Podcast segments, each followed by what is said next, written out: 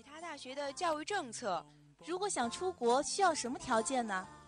嗨，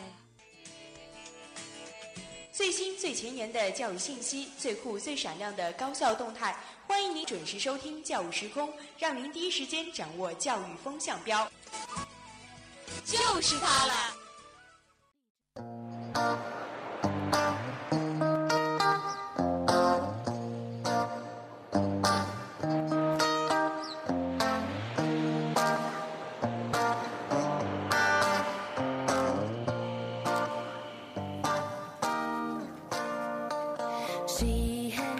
各位听众，欢迎继续锁定 FM 九十五点二。啊，今天金华这个小盆地终于是放晴了呀！啊，真的是很难得。也是很高兴能够在今天的教育时空和大家相遇。嗯，好的，很高兴跟大家一起相遇在今天的教育时空，是吧？那大家好，我是今天的主播嘉炳，我是袁征。那么首先和大家介绍一下今天的教育时空的三个板块。第一板块呢，教育新闻，第一条是。五四青年节，我们浙师青年是怎么过的？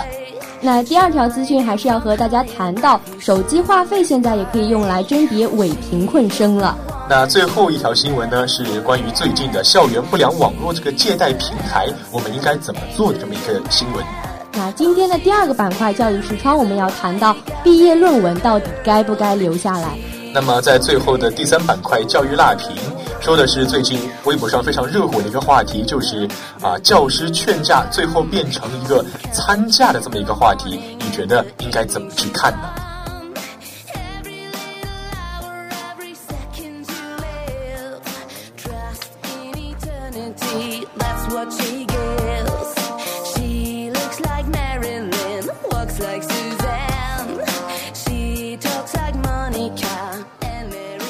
好的，进入第一板块教育新闻。首先是第一条新闻：浙师青年我们是如何过的五四青年节呀？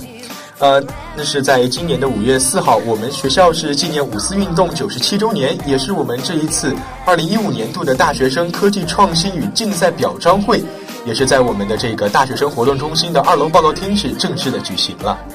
校长蒋国俊是在会上强调，创新是已经成为了推动社会发展的核心动力，高校人才培养的重要指标，也是当代青年必备素养。其实现在我们学校也是比较重视这种创新创业教育的。嗯，没没错。其实我们学校现在，啊，特别是为这些广大的青年学子们打造了各种像，啊，新课堂啊，或者说是开辟一些新的途径，给他们一个新的舞台，来实现这么一个大学生的科技创新能力。啊，以及水平这么一个提高与发展的平台。的确，在这里，我我们也是不得不说到，二零一五年我校大学生科技创新与竞赛活动是成果丰硕的。学校先后是有一百三十九个人次是获得了国家级别的奖项，八百零二人次是获得了省级的奖项，也有荣获国家级大学生创新创业训练计划项目有四十项左右。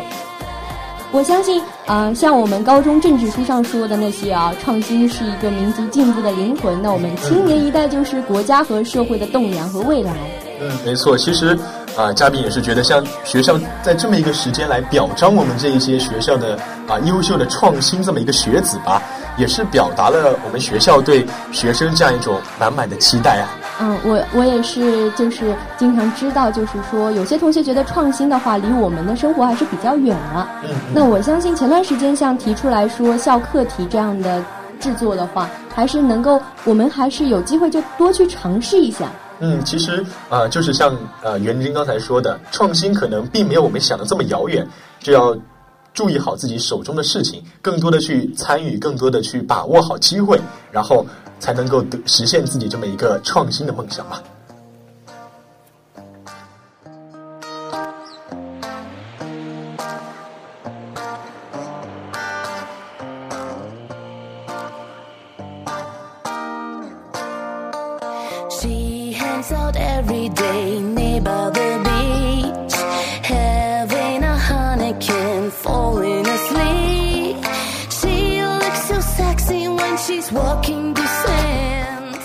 第二条资讯讲到的是，手机话费也可以用来甄别伪贫困生了。那日前，江苏大学学生工作处是正式公布了对四千四百六十三名贫困生活费调查的大数据处理结果。这次处理结果的话，我们也是可以看到，它是一定的降级或者取消了部分学生的贫困生资格。那。在江苏大学那边，其实学生家乡所在地乡镇或者是街道那些民政部门出具的贫困证明是贫困生认定的主要依据吧。但是由于可能范围也比较大，然后数量人数也比较多，所以很多人并没有达到那个标准，但是也可以上，就是得到那一部分贫困补助。嗯，其实像他这一次说的这一个啊手机话费来评判这么一个。啊，贫困生的也只是一个初步的标准，像他所说的现在的这么一个啊，最开始的标准就是啊，每个月平均消费可能在一百到一百五十块钱之间。一些同学学校的可能会建议采取这些啊降级的这么一个处理。然而对那种啊月平均消费超过一百五十元的同学，那就可能会被取消这么一个贫困生的资格。其实我觉得，从手机话费这个方面去看，那些甄别伪贫困生可能是一种途径，但是单是看手机消费账单的话，我觉得还是过于片面了。所以，嗯，我觉得，嗯，像我记得上个月我们教育时空也谈到过，说有学校看学生的一卡通去判断这个学生是不是伪贫困生的。那我觉得，可能贫困生的评定还是需要多方面综合的去进行这样一个评定吧。其实啊，学校进行这么一个贫困生的鉴定，都是从一些啊非常基础的地方来看的，像是啊一些饭卡，就是我们平常吃饭的。或者是每个同学都要用的手机话费来这么一个啊进行一个评判的标准，但是可能光靠其中一个可能不够，但是啊就也就是提醒了我们的学校是不是可以用更多的标准，就是更多标准综合起来之后再来看一看我们这个贫困生的处理办法呢？的确，就跟嘉宾说的那样，但是我觉得可能单方面由学校来进行这个伪贫困生的甄别的话，可能还是有一定难度的，所以还是更需要政府一定程度上的参与。首先，在政府、地方政府那个审核这个层面上，就应该对一些伪贫困生的话进行杜绝。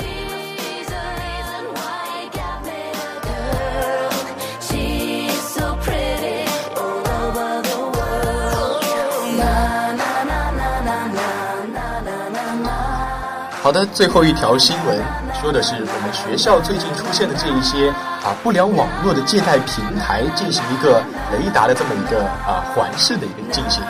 那其实嘉宾在这一年的大学生活中也是遇到过不少的像这样子来上门推销进行嗯让你去一个借贷的啊一个平台吧。嗯，那嘉宾有没有被骗去些什么东西？呃，被骗的话可能还说不上吧，没有被骗财骗色是吧？没有啦，就是他们可能会更多的是向你要一些个人资料，然后需要你去开一个户头。啊，那嘉宾也是觉得啊，他们这样大热天的来进行这么一个推广，有点于心不忍，然后就给他们填了一份资料。那我在这里要警告嘉宾啊，就是给你一个打个预防针，因为现在很多不良网络借贷平台，就是它是有的时候会采取虚假宣传的方式，有可能他会跟你说他会降低那个贷款门槛。隐瞒那些实际资费的标准啊，但他其实可能收费是非常高的，所以你填那种身份信息的话，一不小心被泄露，我觉得还是挺麻烦挺大的。哦，是这样吗？那其实啊，嘉宾虽然说是啊填了这么个资料，也是进了这么个平台，但其实也是没有用过这个平台的，因为嘉宾心里更多想的就是为他们啊做一份自己能够做的努力。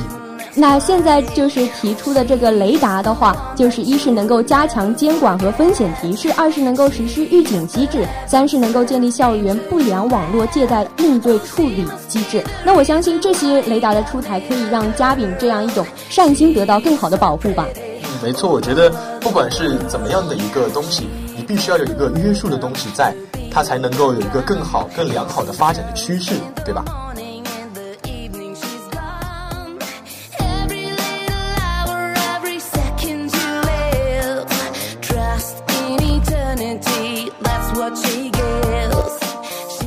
那今天的第二个板块教育视窗要和大家谈到毕业论文到底该不该留下来。最近呢，我也是在学校经常看到一些穿着毕业服拍照的学姐学长们，那不知不觉又是一年的毕业季到了。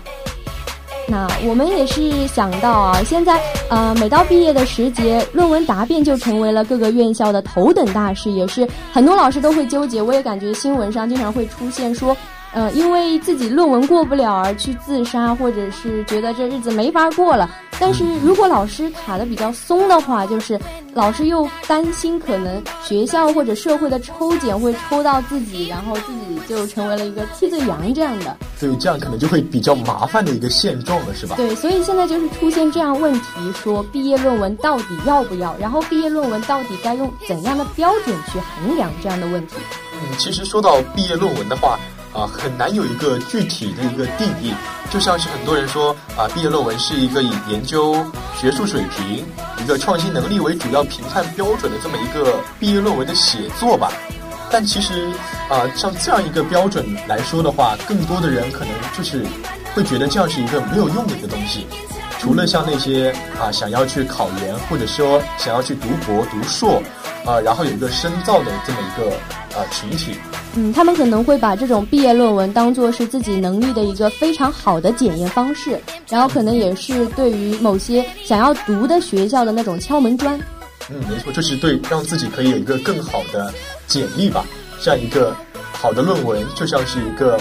好的简历去求一个工作，但是现在嗯也有一些比较讽刺的现象，其实就是因为很多一部分同学他并不想去读博，也不想去读硕，但是他不得不去在他想要找工作的时间段内去精心研磨这样一篇毫无用处的毕业论文。嗯，其实啊用了这么多时间，可能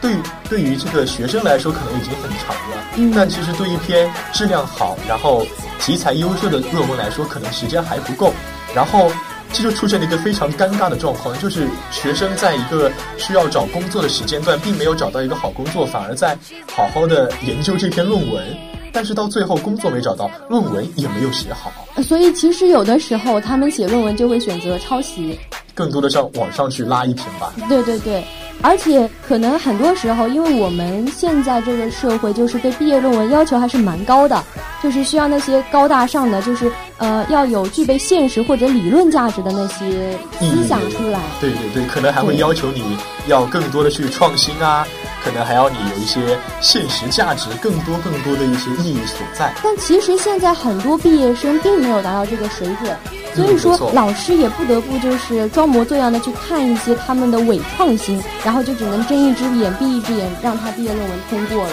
那我觉得这个现状其实还是蛮讽刺的。对，就是完全不知道在干些什么。嗯，然后这也导致那种毕业论文它背后的意义失真了。就是没有达到我们学校或者社会需要这个毕业论文给予我们的一些信息的反馈，到最后可能只是沦为一个。啊，象征意义上，你毕业了，你有这么一篇论文，然后让我们知道你毕业了。嗯，很多时候其实，呃，就是造成这样毕业论文失去它背后真正所应该有的那些价值的原因，更在于，呃，学生的层面吧。因为学生可能有的时候他对这个毕业论文本身自己也是不想写，然后就比较轻率的态度去对待它。就是不重视它，然后也会选择在网络上抄袭一些资料，但是他可能不觉得这是抄袭，他觉得他自己还整合过了。嗯，其实啊，现在的学生们有一个非常普遍上的一个误解吧，就是感觉如果不是自己的啊全文抄下来，就不是抄袭。可能很多人会去网上去借鉴别人的思想，借鉴别人的主题。那么在这一点上，就是一个非常荒谬的一个观点，就是啊，同学们会觉得别人的思想就可以说是自己的思想，但其实，在很多时候都是一些嗯自己精神上的一种东西。嗯，而且现在就是。从社会层面来讲的话，那反抄袭机制也是存在比较大的漏洞。因为毕业论文大家都会想到会去抄袭，所以我们社会上不是也出台一些政策，说是要反抄袭嘛？然后他基本上都会选择就是利用知网提供的论文重复率检测系统来分析毕业论文的重复率，但是他却没有考虑到可能抄袭者会通过那些修改词句的表达来使那个重复率降低，或者是他也是有可能是呃经，而且这种。机制是无法检测出思想与精神上的重复的，它可能真的只是换一种表达而已。没错。而且另一个层面上，它也有可能现在在淘宝上先购买自己这样重复率的一种报告。哦，这就可能就是那种啊贪污或者说是为了自己的利益，然后就是那些呃机构的呃给他这么一个特权的一个人。进行一个谋私利的一个行为，然后导致了我们的论文检测会更加的失真。嗯，而且我感觉另一方面，可能使毕业论文失去它原有价值的是，因为呃，从一开始的时候，其实学校就没有在开大一开学就没有跟我们讲过，以后我们毕业论文是要针对哪个方面去写的。那我们并不具备这个写论文的能力。嗯嗯嗯。其实啊，据嘉宾了解吧，在美国那边可能有很多人就是读大学是非常难毕业的，可能甚至要拖上一年、两年、三年的时间。而且啊，他们那边的老师更多的就是关注他们的啊自己的思维能力，也就是从一开始就开始锻炼他们自己形成自己的思维以及形成自己观点的这么一个能力，对吧？但是回看到我们自己现在这个社会上来看，我们现在的大学生可能。在大学里也更多的是那种填鸭式的一种教育方法吧，就是每天给你规定了你要上些什么课，然后你要学些什么内容，学些什么知识，然后去进行期中考、期末考，然后修得绩点和学分，然后才能够毕业。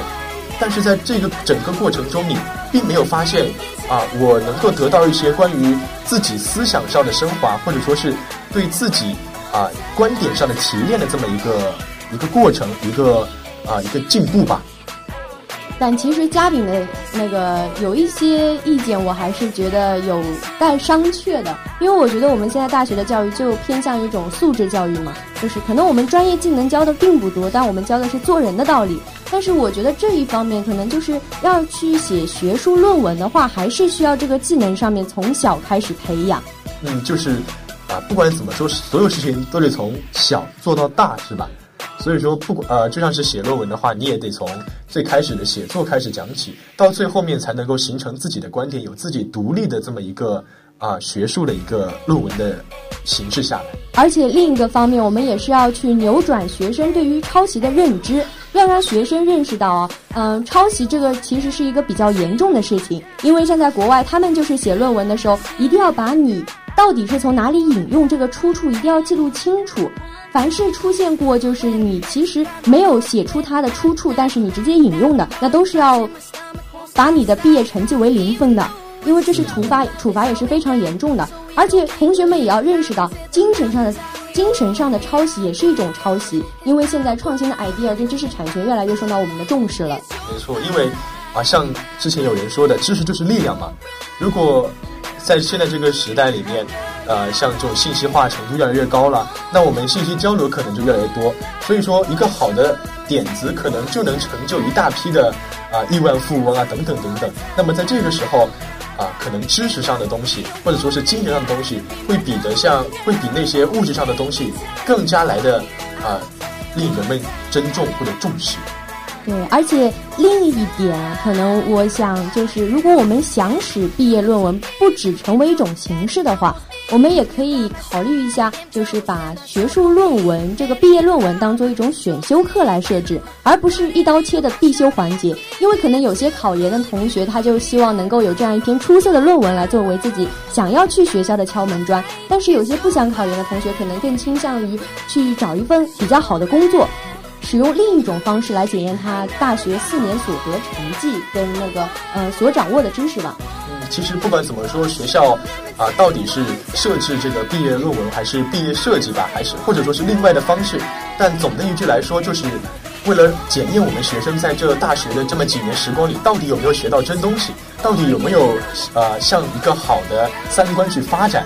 所以说，学校都是为我们学生做一个铺垫，为我们学生去社会进行一个更好的发展的同时，能够有一个很好的基础。所以，不管同学们是怎么样的看法，在大学里还是好好学习吧。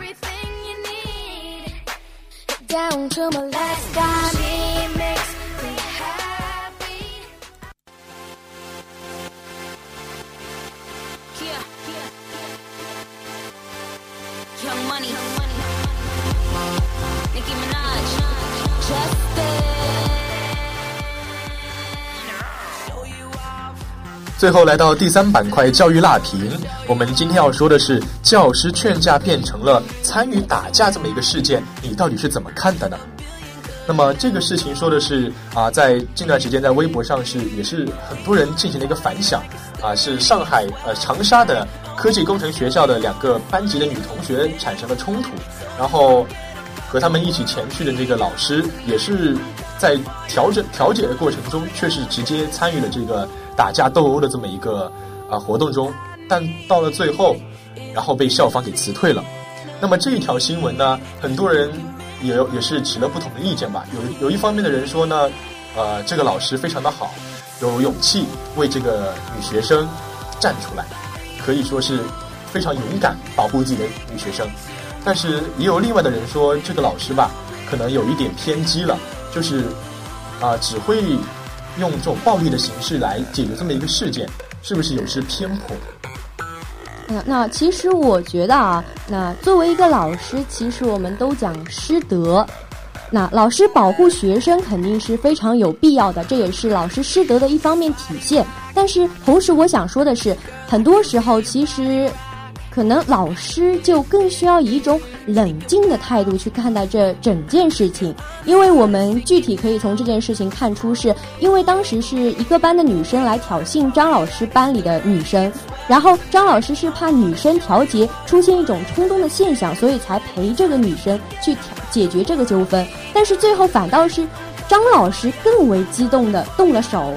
那或许张老师可能受到了一些挑衅，或者是张老师受到了一些言语上的辱骂。但我觉得，作为一个老师，可能面对一些未成年的学生，更需要一种冷静的态度去解决和看待这一个问题。嗯，但是其实不管怎么说吧，嘉宾还是认为张老师这样一个呃能够为他的女学生来一个维护以及保护的这么一个行为，还是值得我们肯定以及理解的，是吧？就像是啊，保护自己的学生。是非常的勇敢，能够在他受到欺凌的时候，主动的站出来，并且保护他，我觉得这已经很难得了。哦，我也觉得，那保护的方式，但是有千千万万种啊。就是你可以动之以情，想晓之以理。而且，嗯，据我了解这个事件的话，其实我们因为不是很清楚这个事件的细节，也没有过多被曝光。其实我很想问这个张老师，就是当你知道这个女生就被挑衅、被呃恐吓的时候，你有没有跟另一个那个恐吓这个学生的呃班主任去联系、去沟通呢？呃。但其实我们这些事情，你所说的这个联系和沟通，都是前面在这个事件没有发生前的事情了，所以我们也不能过多的去揣测他的意思，是吧？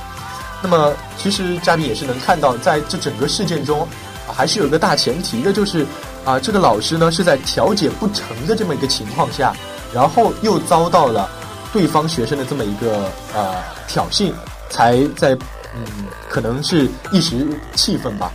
然后进行了这么一个用力过猛的一个情况的出现。嗯，我相信就是张老师这个保护学生的行为，跟这个去调解这一件事情的初衷是需要被鼓励的。因为在很多时候，同学受到威胁的时候，老师应该努力的站出来去保护学生。但是另一个方面，我感觉可能老师处张老师处理这一件事情的行为还是过于偏激了，因为他并没有可能呃完完全全的想出一种更为好的方法，因为很多时候老师是不能用暴力去跟学生打起来的，我觉得这是非常失德的一种现象，可能。呃，可能元真的意思就是说，像。啊，张老师这样从事一个教师的工作的这么一个呃灵魂的工工程师吧，更多的应该可能像是做一个呃学生的典范，像是言传身教啊，晓之以理，动之以情，像是这样子一个呃。榜样模范的一个存在，而且像我们事件中可以看到，是当时是高一的几个男生，那高一的学生真的是未成年，但是他们的那种心理，包括是价价价值观啊状态，都是在一种呃初步要形成的状态，就是那个程度上嘛。所以我觉得这个时候老师可能一些行为就是对学生有比较大的引导作用。如果老师解决问题都用拳头的话，那我相信这些学生以后可能解决问题也只是单纯用拳头了。嗯嗯嗯，其实就像是刚才元真所说的，像现在社会上或者说是微博上、网络上，都可以看到很多像是校园暴力、霸凌的这么一种情况的出现。呃，那么值得我们注意的是啊，像这样子一个文化的不断的蔓延，到底的原因在为什么？可能是现在学生校园里面价值观非常的多元，然后网络世界里面鱼龙混杂，然后可能接收到了很多不同的信息。那么在这种时候，可能像啊，作为我们一个人民教师的一个啊这样的一个存在吧。除了要去传递知识之外，更要去教学生怎么做人，然后更要教学生就是像政治书上说的，就是要善于运用。纪律和法律的手段去保护自身。嗯，没错。其实像这个事件里面，高一的话，可能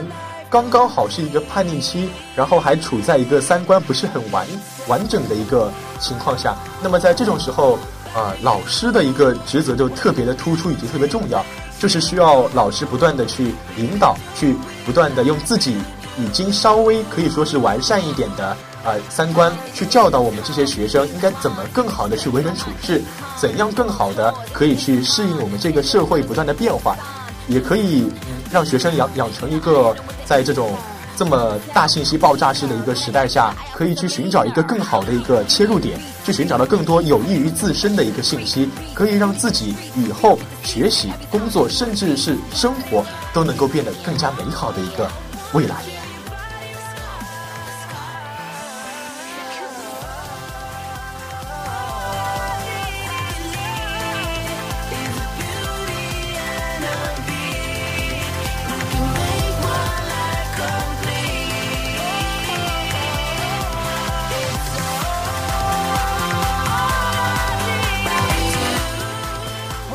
么时间也是不知不觉到了二十点五十七分了。那么我们这一节的教育时空也是要和大家说再见了。那么还是来回顾一下我们本期教育时空的主要内容。首先是我们的第一板块教育新闻，和大家分享了三则啊最新的教育资讯。首先是我们的啊五四青年节里面，我们的浙师青年是怎么样来过这个五四青年节的？那第二条资讯是和大家分享到手机话费也可以用来甄别伪贫困生了。那么最后一条新闻呢，说的是同学们应该如何来遏制或者说是抵制以及啊，不去受到这些校园不良网络借贷平台的污染。那今天的第二个板块讲到的是毕业论文到底该不该留？教育视窗跟你谈一谈。那么最后一个板块教育辣评还是。劝各位啊老师、各位学生都能够好好学习，天天向上，然后养成自己的，构建一种和谐的社会主义新时期吗？师 生关系。好的，那么本期的教育时空到这里就全部结束了。我是今天的主播嘉迪，我是袁征，我们下一期教育时空不见不散，拜拜，拜拜。